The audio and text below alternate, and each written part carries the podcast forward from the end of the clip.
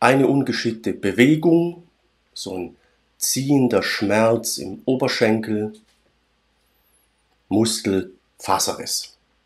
Das ist mir letztens passiert auf einem Kindergeburtstag. Also nicht beim Sport oder wie früher, wo ich im Leistungssport war, sondern auf einem Kindergeburtstag. Ich dachte zuerst, na, Zerrung muss ein bisschen kühlen und so weiter, dann geht's weg. Aber drei Tage später hatte ich einen riesen Bluterguss, Muskelfaserriss. Auf dem Kindergeburtstag. Da fragt man sich dann, warum musste das jetzt sein? Das ist völlig unnötig, völlig blödsinnig. Schwäbisch sagt man, unnötig wie ein Kropf. Ich habe mich echt geärgert. Es dauerte Wochen, bis nur der Bluterguss weg war. Warum musste das jetzt sein? Das ist die Frage, die man sich in solchen dummen Situationen stellt. Jetzt kann man sagen, ist noch harmlos, Muskelfaserriss gibt viel problematischere äh, Situationen, in denen man sich die Frage stellt. Momentan stellen sich die Frage mehr Menschen denn je aufgrund der aktuellen Weltlage. Und das ist auch unser heutiges Thema. Warum musste das jetzt sein? Ist irgendwie eine höhere Bestimmung dahinter? Manche sprechen ja heute vom Karma, ist ja fast ein neudeutscher Begriff. Ist es einfach nur ein dummer, blöder Zufall? Habe ich mich zu dumm angestellt? Hätte ich mich einfach warm machen sollen, bevor ich sprinte? Aber ich wollte eigentlich nur mit Kindern Matschtomate spielen. Also was steckt jetzt eigentlich dahinter? Wie muss man damit umgehen? Das kann man letztlich nur, wenn man weiß, warum, wieso, weshalb. Und da ist sowas diffuses. Und ich hoffe, dass wir heute durch die Bibel hier ein bisschen Licht in diese Fragestellung bekommen können. Warum musste das jetzt sein? Höhere Bestimmung, Karma, Zufall. Basistext ist Römer 8, Vers 18. Und mit dem wollen wir auch einsteigen und Paulus mal zu dieser Frage zu Wort kommen lassen. Er sagt hier, ich bin überzeugt, was wir in der gegenwärtigen Zeit noch leiden müssen, fällt überhaupt nicht ins Gewicht im Vergleich mit der Herrlichkeit, die Gott uns zugedacht hat und die er in Zukunft offenbar machen wird. Paulus spricht hier von Leiden. Davon spricht er sehr oft. Er hat ein leidvolles Leben gehabt. In 2. Korinther 12, ab Vers 2, beschreibt er, dass er irgendwie ein unheilbares Leiden hatte, irgendwie ein körperliches Problem. Man nennt es Stachel oder Pfahl im Fleisch. Er schreibt dort, dass er mehrfach zu Jesus gefleht und gebetet hat, Jesus möge es ihm doch wegnehmen und ihn heilen. Aber es ist ihm geblieben. Und auch äh, weiter hinten dann in 2. Korinther Kapitel 11, so ab Vers 23 beschreibt er, dass er viele Leiden hatte. Er wurde während seiner Missionstätigkeit äh, mal gesteinigt, hat es überlegt. Er bekam Stockschläge, weil die Botschaft von Jesus nicht jedem gefallen hat. Er hat Schiffbruch erlitten. Er sagt, er trieb eine Nacht und einen Tag auf dem offenen Meer und, und, und. Also Paulus hatte kein leichtes Leben. Er hatte Schwierigkeiten. Er hatte Leiden. Die erwähnt er hier auch. Gleichzeitig sagt er aber, ich bin überzeugt, was wir jetzt, was ich jetzt hier leiden muss oder leiden musste, fällt überhaupt nicht ins Gewicht im Vergleich mit der Herrlichkeit, die Gott uns zugedacht hat und die er in Zukunft offenbar machen. Paulus geht also davon aus, dass da etwas kommen wird. Die sogenannte Herrlichkeit, die alles andere in den Schatten stellen wird. Und darunter versteht er, dass Jesus mal wieder auf unsere Welt zurückkommen wird. Er wird zurückkehren. Dann wird eine neue Weltordnung beginnen. Eine Welt ohne Leid, ohne Tod, ohne Geschrei. Eine Welt, in der Gerechtigkeit wohnt. Das ist laut Bibel die höhere Bestimmung, die Gott für diese Welt hat und die Gott für uns alle hat. Er möchte, dass wir in dieser neuen Welt leben können, dass wir Zugang bekommen. Und das ist das, was Paulus trotz allen Leiden Motivation gegeben hat, Kraft gegeben hat. Dafür sorgte, dass er nie resigniert hat, denn da war ein Horizont, der stand über allem anderen. Also man könnte salopp sagen, die höhere Bestimmung lautet, alles wird gut. Und das kann ja schon nach hinten losgehen. Man liegt hier auf dem Boden, hat Schmerzen und einer sagt, ja, alles wird gut. Ja, das braucht man dann nicht. Das ist billige Vertröstung, das ist beleidigend. Und darum geht's Paulus hier aber nicht. Ich habe gerade erklärt, er hatte Leiden. Es ging ihm nicht einfach nur gut und er sagt trotzdem, diese höhere Bestimmung stellt alles in den Schatten, was wir hier an Negativen erleben müssen. Die höhere Bestimmung ist eine neue Welt, der Gerechtigkeit wohnt, ohne Leid, ohne Tod, ohne Geschrei, in der die Dinge miteinander im Einklang sind, eben die Herrlichkeit.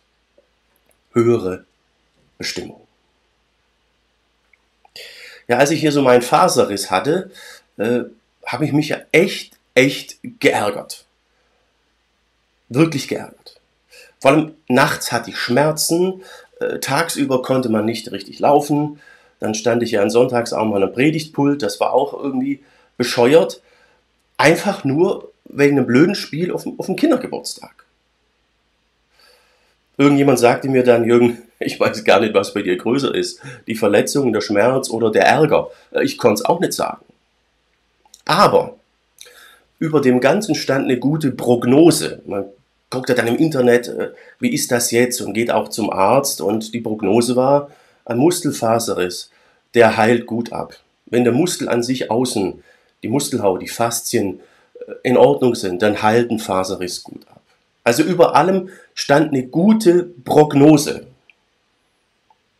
Und dann konnte man mit dem Ganzen, konnte ich mit dem Ganzen auch dementsprechend besser umgehen. Obwohl es ätzend war, schmerzhaft war, obwohl es wirklich, wirklich ärgerlich war.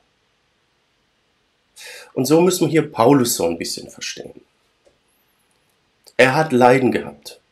Enorme Leiden. Leiden, wie sie von uns niemand hat in dieser Intention und Häufigkeit. Keiner von uns wurde glaubt mal, gesteinigt, der jetzt heute zuhört. Oder bekam Stockschläge. Oder hat mehrmals Schiffbruch gehabt und trieb eine Nacht und einen Tag auf einem offenen Meer. Ne? Also das hat er alles erlebt. Aber über dem allem steht für ihn eine gute Prognose. Ne? Eben das hier. Da ist eine höhere Bestimmung. Die wird kommen, die Herrlichkeit. Und sie wird alles in den Schatten stellen. Alles wird heilen.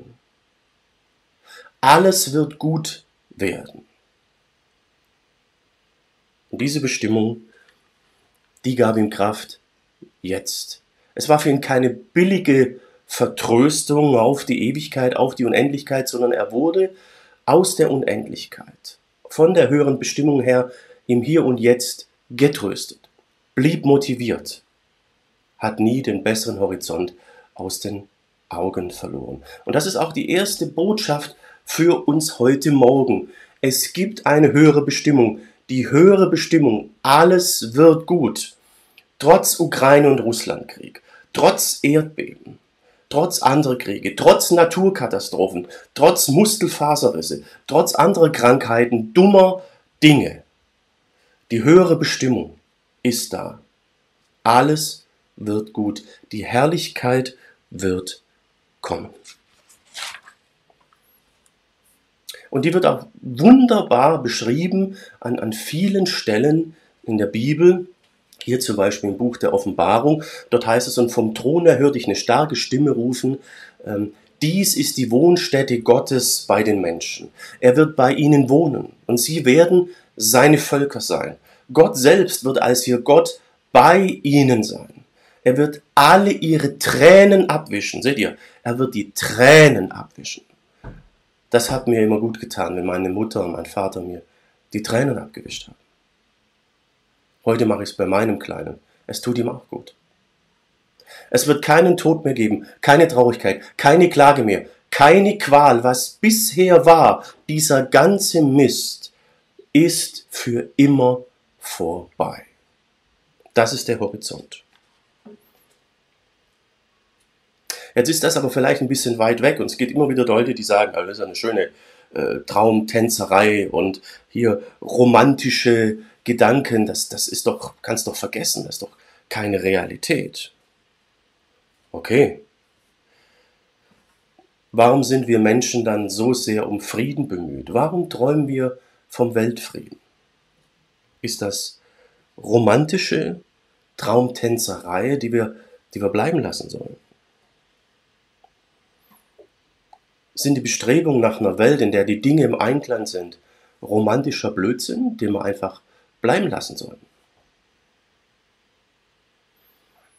Warum ist das Bestreben nach Nachhaltigkeit momentan so stark im Menschen drin? Ach, das ist doch romantische Träumerei hier von einer paradiesischen Märchenwelt. Können wir noch bleiben lassen, oder? Versteht ihr? Das würde keiner sagen. Denn diese Dinge sind ja wichtig, unerlässlich, ja. Und darum geht es hier in diesem Text. Die Bibel sagt, diese Welt, von der wir momentan träumen, und wo die Menschheit gerade mehr denn je bestrebt ist, sie zu erreichen, wird kommen. Sie wird kommen. Aber sie wird letztlich durch Gott und Jesus eingeführt werden. Wir Menschen können vieles erreichen, viel Gutes tun. Aber die Vollkommenheit in dem Sinn werden wir nicht erreichen.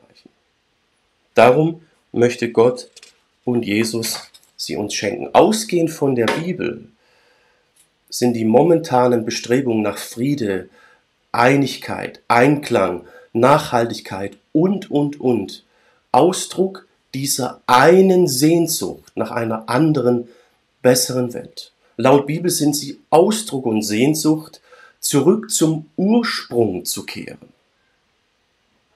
Denn laut Bibel war die Welt am Anfang in Ordnung.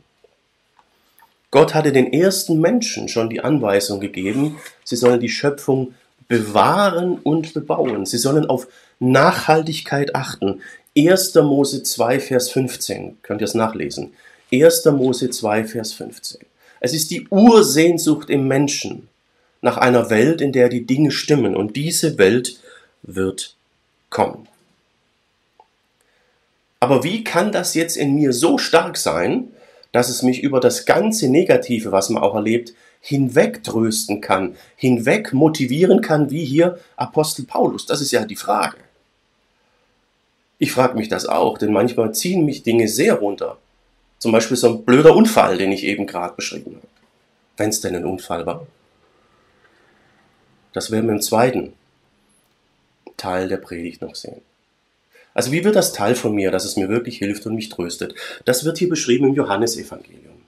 Dort sagt Jesus, der Vater, er meint damit Gott, wird euch in meinem Namen den Helfer, den Tröster senden, der an meine Stelle tritt, den Heiligen Geist. Der wird euch alles weitere lehren und euch an alles erinnern, was ich selbst schon gesagt habe. Jesus sagt das hier seinen Jüngern, seinen Schülern, die ganz eng mit ihm lebten. Und er sagte das in der Zeit, bevor er gekreuzigt wird und dann zurückkehrt in seine Welt, in die Ewigkeit, wo er herkam. Also er sagt das, bevor er seine Jünger verlässt. Es ist praktisch so eine Art Abschied. Und er sagt ihnen, ihr bleibt ja nicht allein zurück. Der Vater, Gott, wird euch den Helfer senden. Und der wird hier tatsächlich als Helfer oder Tröster bezeichnet. Es ist der Heilige Geist. Er wird euch alles weitere lehren. Er wird euch an alles erinnern, was ich euch selbst schon gesagt habe. Und äh, die anderen Textstellen über den Heiligen Geist machen deutlich, dass er in uns eindringen wird. Er wird uns in Einklang bringen mit Gott. Er wird uns in Verbindung halten mit Jesus und somit dieser anderen Welt. Wir können jetzt schon in Übereinstimmung mit Gott und Jesus leben durch den Geist, der uns ein anderes Denken, eine andere Sichtweise, eine andere Motivation gibt, eine andere Persönlichkeit gibt. Das war bei Paulus der Fall und deswegen hat ihm diese Herrlichkeit fürs Jetzt und Hier enormen Mut, enorme Kraft und einen positiven Horizont gegeben, trotz allem. Das hat er nicht aus sich heraus gemacht, so positiv denken oder äh, die Probleme wegatmen oder irgendwie. Nein, nein, es gibt tatsächlich hier eine Verbindung und dadurch eine Gewissheit um diese Herrlichkeit, um diese andere Welt. Der Schlüssel dazu ist, Jünger oder Jüngerin Jesu zu werden. Jesus sagt das hier zu seinen Jüngern, zu den Menschen, die ihm nachgefolgt sind die die Priorität auf Jesus gesetzt haben, die sich von ihm lenken ließen, leiten ließen. Das ist der Schlüssel dazu. wenn du zu Jesus Ja sagst, ihn dein Leben bestimmen lässt, ihn deine Prioritäten bestimmen lässt, praktisch in die Nachfolge trittst, ihm dein Leben anvertraust, so wie er seins für dich am Kreuz gab, wirst du merken, dass in dir etwas anders ist. Du einen anderen Blick hast und eine permanente Verbindung in die Ewigkeit, in diese andere Welt. Und dann wirst du nicht bei Problemen, Leiden, Schwierigkeiten aus dem Blick verlieren, dass über allem eine gute Prognose steht. Alles wird gut werden. Wir können erleben, wie es Paulus erlebte, wie stark diese Motivation, dieser Trost und diese Perspektive sein kann. Alles wird gut. Die Welt läuft nicht einfach zufällig ab, sondern sie hat einen Plan im Hintergrund. Das ist Gottes Plan und er wird münden in einer guten neuen Welt. Jesus wird wiederkommen. So sagen wir es ja im apostolischen Glaubensbekenntnis. Von dort wird er kommen. Von dort wird er kommen. Das ist aber nur die eine Seite. Trotz diesem Plan, trotz dieser Bestimmung gibt es Unfälle und Zufälle. Trotzdem gibt es Ursache und Wirkung. Physikalische Gesetze, Naturgesetze. Das beschreibt Jesus auch.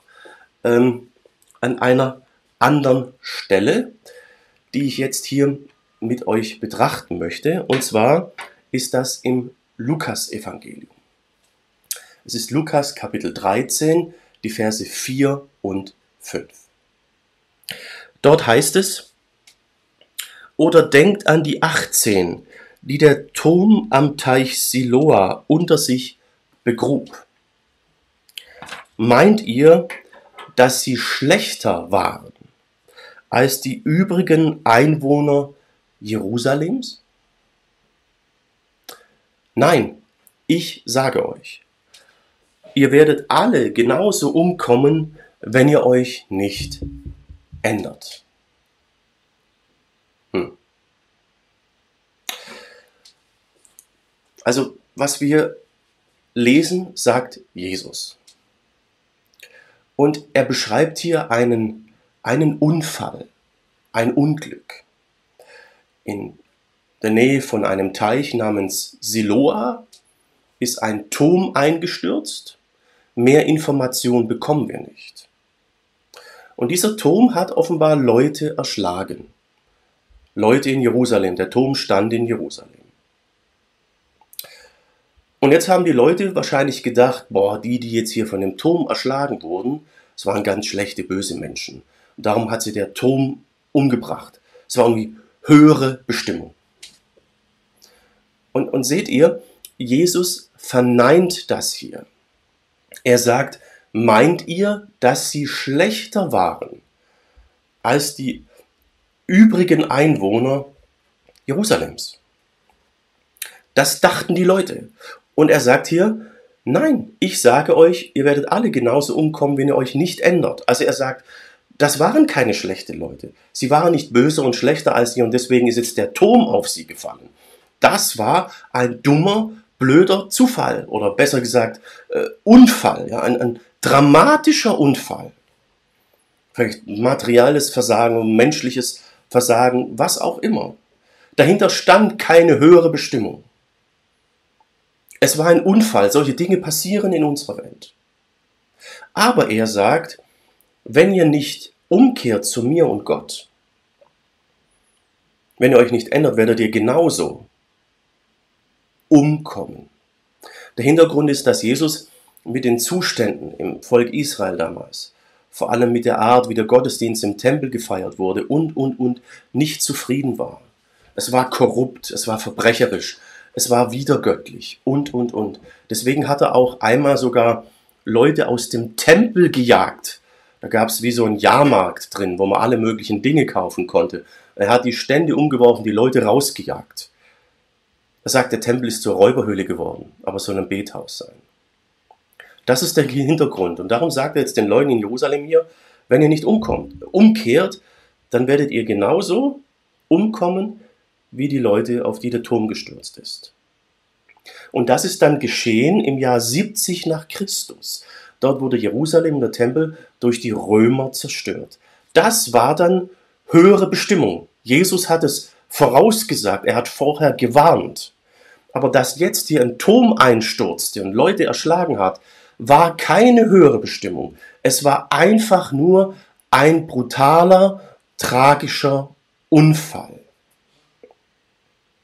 Also mir ist wichtig, dass wir hier ganz, ganz klar verstehen, dass wir in einem Vers beides nebeneinander haben. Einen Unfall, der Turm ist eingestürzt und eine höhere Bestimmung, die hier von Jesus selbst ausgesprochen wird. Er sagt, wenn ihr nicht zu mir umkehrt, werdet ihr genauso umkommen. Die Römer haben die Stadt und den Tempel zerstört, die Mauern eingerissen. Einige Jahre später, 70 nach Christus. Also Jesus stellt hier in einer Aussage Unfälle und Vorbestimmung, höhere Bestimmung, göttliche Planung nebeneinander. Es existiert beides gleichzeitig.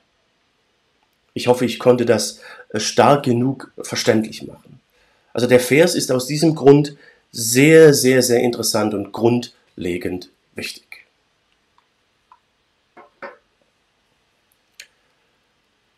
Manchmal steht man ja vor der Wahl, ob man es einfach möchte oder kompliziert. Ne?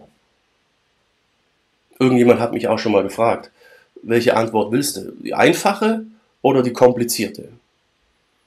Da war ich so ein bisschen hin und her gerissen, denn vom Grund her bin ich jemand, der es gern einfach hat. Das kann man leicht erklären, leicht lösen. Es gibt einen Weg und dann ist die Sache durch. Ich brauche nicht immer das komplizierte Zeug. Das kostet Zeit, Kraft, Nerven, Energie und, und, und. Manchmal ist es aber so, dass die Dinge nicht einfach sind. Ja? Manchmal sind sie eben komplizierter. Und dann den einfachen Weg wählen zu wollen, hilft dann eben nicht. Und genau das haben wir hier im Text. Es gab zu allen Zeiten Leute, die alles, was geschah, irgendwie als göttliche Vorbestimmung sahen. Alles, was ihnen passierte, war irgendwie in der geistlichen Welt oder irgendwie mit einem höheren Plan verbunden. Ja? Da kann man sich sehr einfach machen.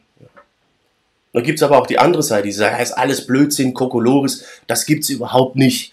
Ähm, das sind alles nur Zufälle und höhere Sachen und Bestimmungen kannst du vergessen. Das sind beides Seiten, mit denen man sich einfach machen kann.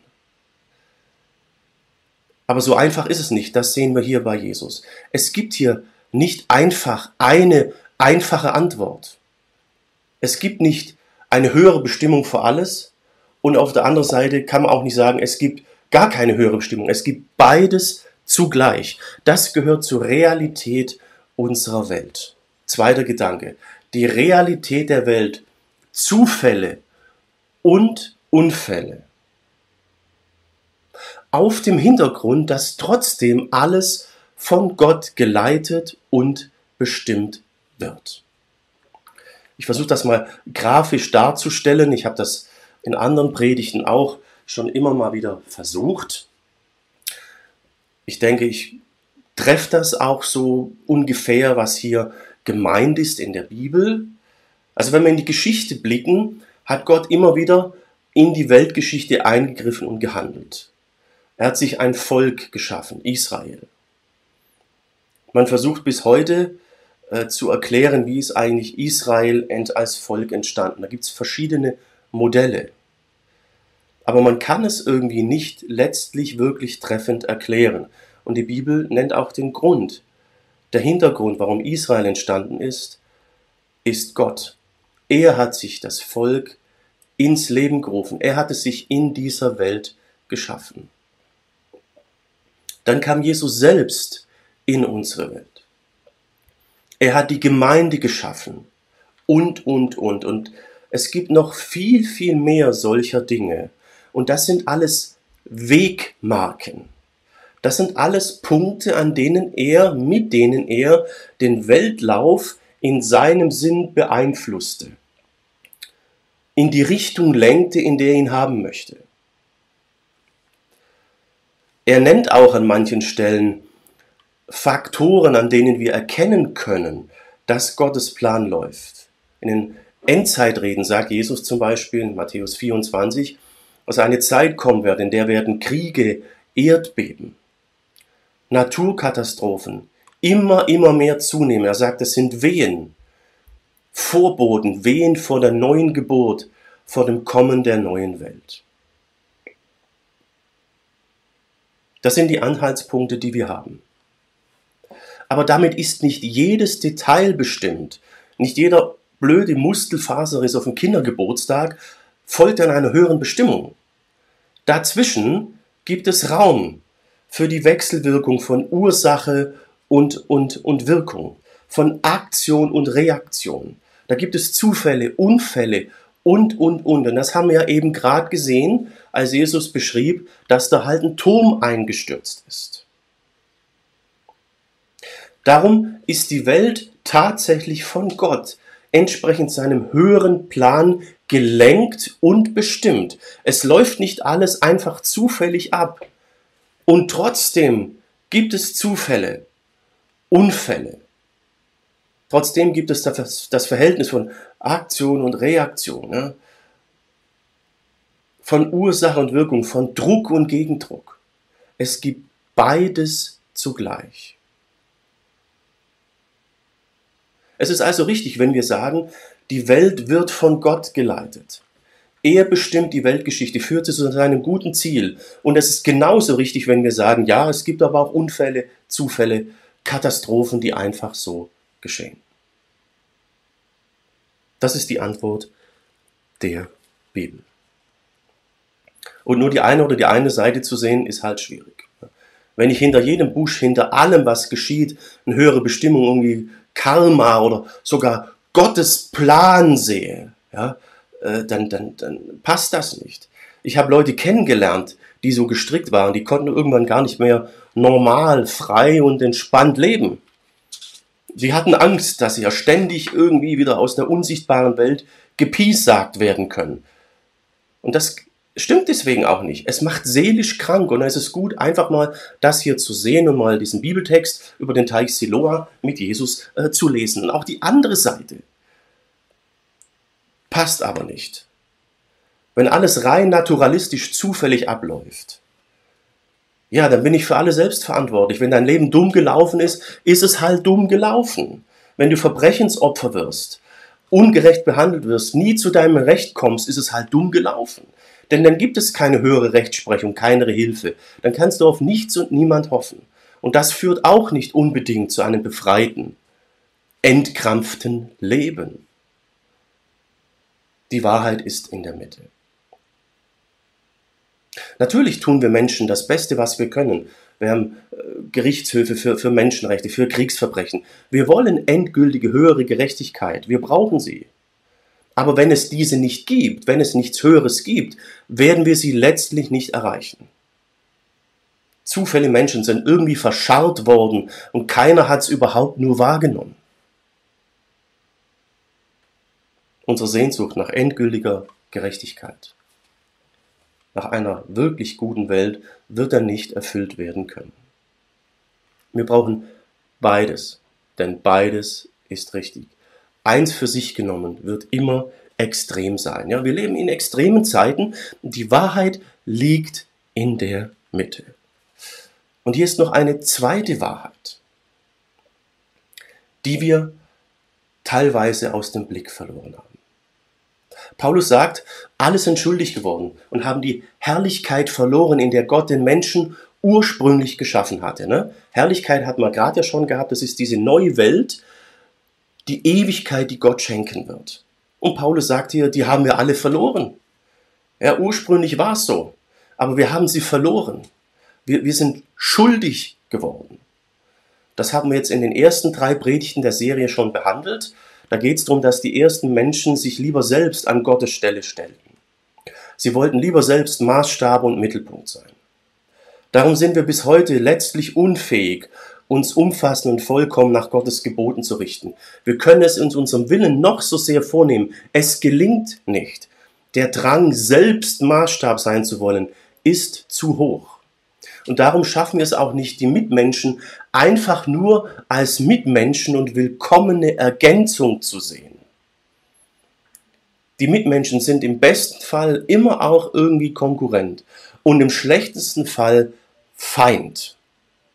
Und je mehr Macht jemand hat, um je mehr es geht, je stärker zeigt sich das zum Teil leider. Das traurigste und aktuellste Beispiel ist der momentane Krieg in Europa.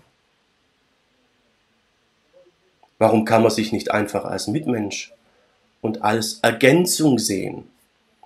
Guckt, wo findet man die Schnittmenge? tauscht die Ressourcen und die Dinge, die man hat, miteinander aus. Warum geht's nicht? Das wäre doch viel klüger und vernünftiger. Da ist etwas in uns, das dazu führt, dass wir unsere Sicht, unseren Maßstab als den absoluten setzen. Und hier möchte Gott durch Jesus selber Abhilfe schaffen.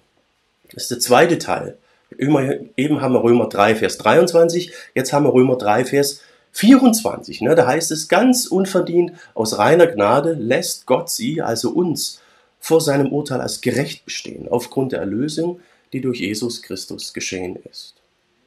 Wir kommen von alleine ja nicht aus dem Dilemma raus. Wir können jetzt nicht einfach uns entscheiden, nur immer rein das Gute zu tun und Gottes Geboten zu entsprechen. Es gelingt nicht. Darum kam Jesus in unsere Welt, um uns zu erlösen. Er ging ans Kreuz. Er nahm dort als Mensch unseren Platz ein. Er war sündlos. Er sagte, Herr, ich lade es auf mich. Und er hat alles auf sich genommen, was sich da im Laufe der Menschheitsgeschichte bei Gott angestaut hat. Er möchte auf diese Art schlichten. Er möchte die Möglichkeit geben, wieder eine Beziehungsbasis mit Gott zu haben. Und dadurch haben wir die Möglichkeit, Teil dieser neuen Welt Gottes zu sein, in der es kein Leid gibt, kein Krieg, kein Geschrei. Da können nicht einfach alle Menschen hinein, da wäre es ja wieder wie vorher. Zugang haben die Menschen, die in diesem Sinne Jesus annehmen und sich verändern lassen, die den Geist Gottes in sich hineinlassen, wie wir es gerade gesehen haben, ihren Charakter, ihre Persönlichkeit verändern lassen im Sinne Gottes. Die Menschen, die jetzt schon bereit sind, mit Jesus zu leben, ihn die Prioritäten bestimmen zu lassen.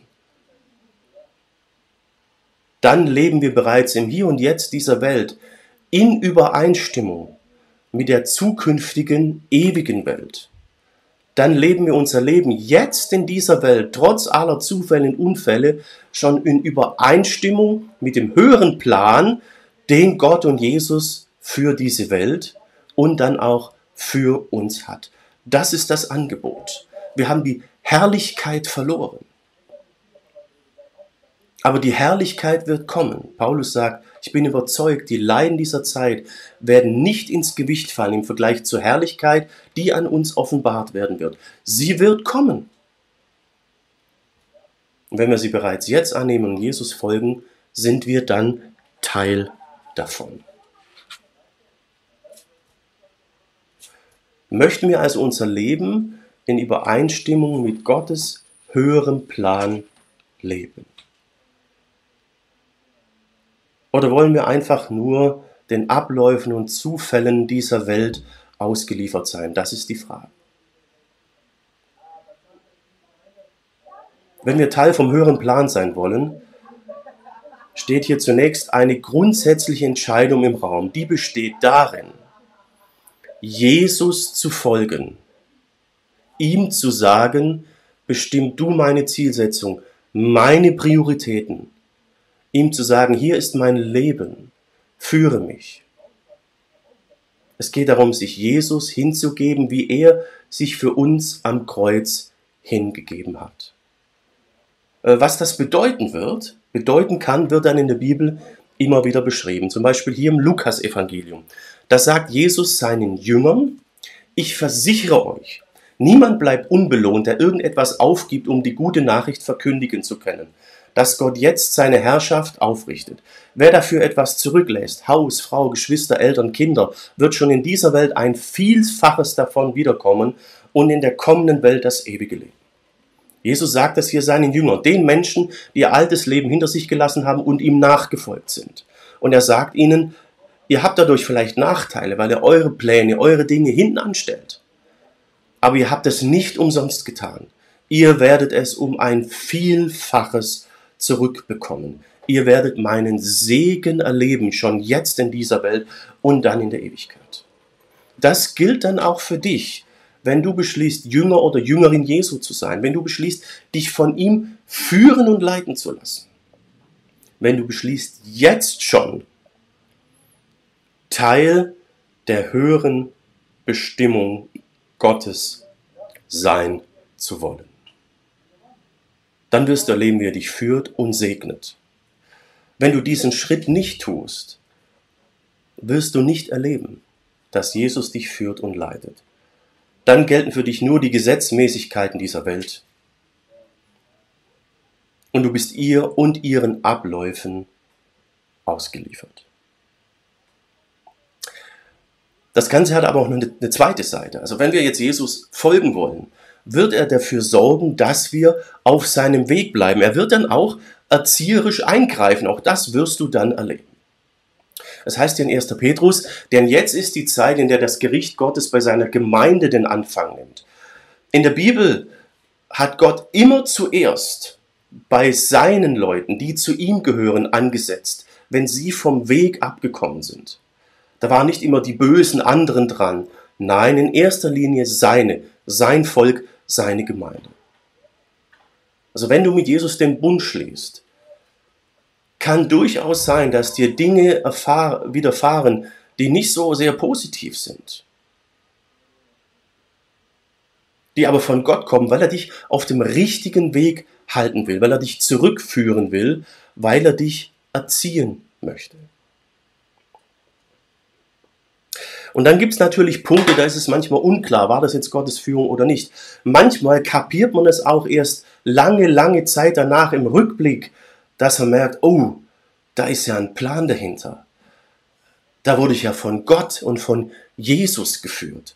Das ist leider manchmal so. Das ging auch den Menschen in der Bibel nicht anders. Aber das haben sie erst verstanden und konnten sie nur erleben, weil sie grundsätzlich bereit waren, Jesus zu folgen. Und so geht es auch mir hier mit meinem dummen Muskelfaserriss. Er ist jetzt abgeheilt soweit. Okay. Und ich dachte, so ein bescheuerter, dummer, blöder Unfall unnötig wie ein Kropf. Ihr merkt, ich komme jetzt noch in Wallung, weil ich mich ärgere. Aber während der Predigtvorbereitung dachte ich, hm, vielleicht war es doch kein Zufall. Wisst ihr, ich hatte ja dieses Thema schon länger geplant. Und bevor es jetzt kam, habe ich so einen Riss, Muskelfaserriss, einen, einen Unfall. Ich hätte die Predigt ohne diesen Unfall bestimmt ganz anders gestaltet. Und so bin ich mir jetzt noch nicht sicher. War es ein blöder Unfall? War es Planung Gottes? Oder deute ich es jetzt im Nachhinein auf dem Hintergrund der Predigt einfach anders und kann einen Sinn darin sehen, dass es letztlich doch dienlich war. Es führte dazu, dass die Predigt vielleicht etwas lebensnaher und authentischer rüberkam. Extreme Zeiten, die Wahrheit liegt in der Mitte. Warum musste das jetzt sein? Höhere Bestimmung, Karma, Zufall. Die Wahrheit liegt in der Mitte. Beides ist wahr. Es gibt die höhere Bestimmung. Es gibt den Plan Gottes. Und es gibt Zufälle und Unfälle. Entscheidend ist, dass wir Jesus folgen und Teil von seinem ewigen Plan sind. Und unser Leben, egal wie es läuft, gut enden wird in seiner neuen Welt. Amen.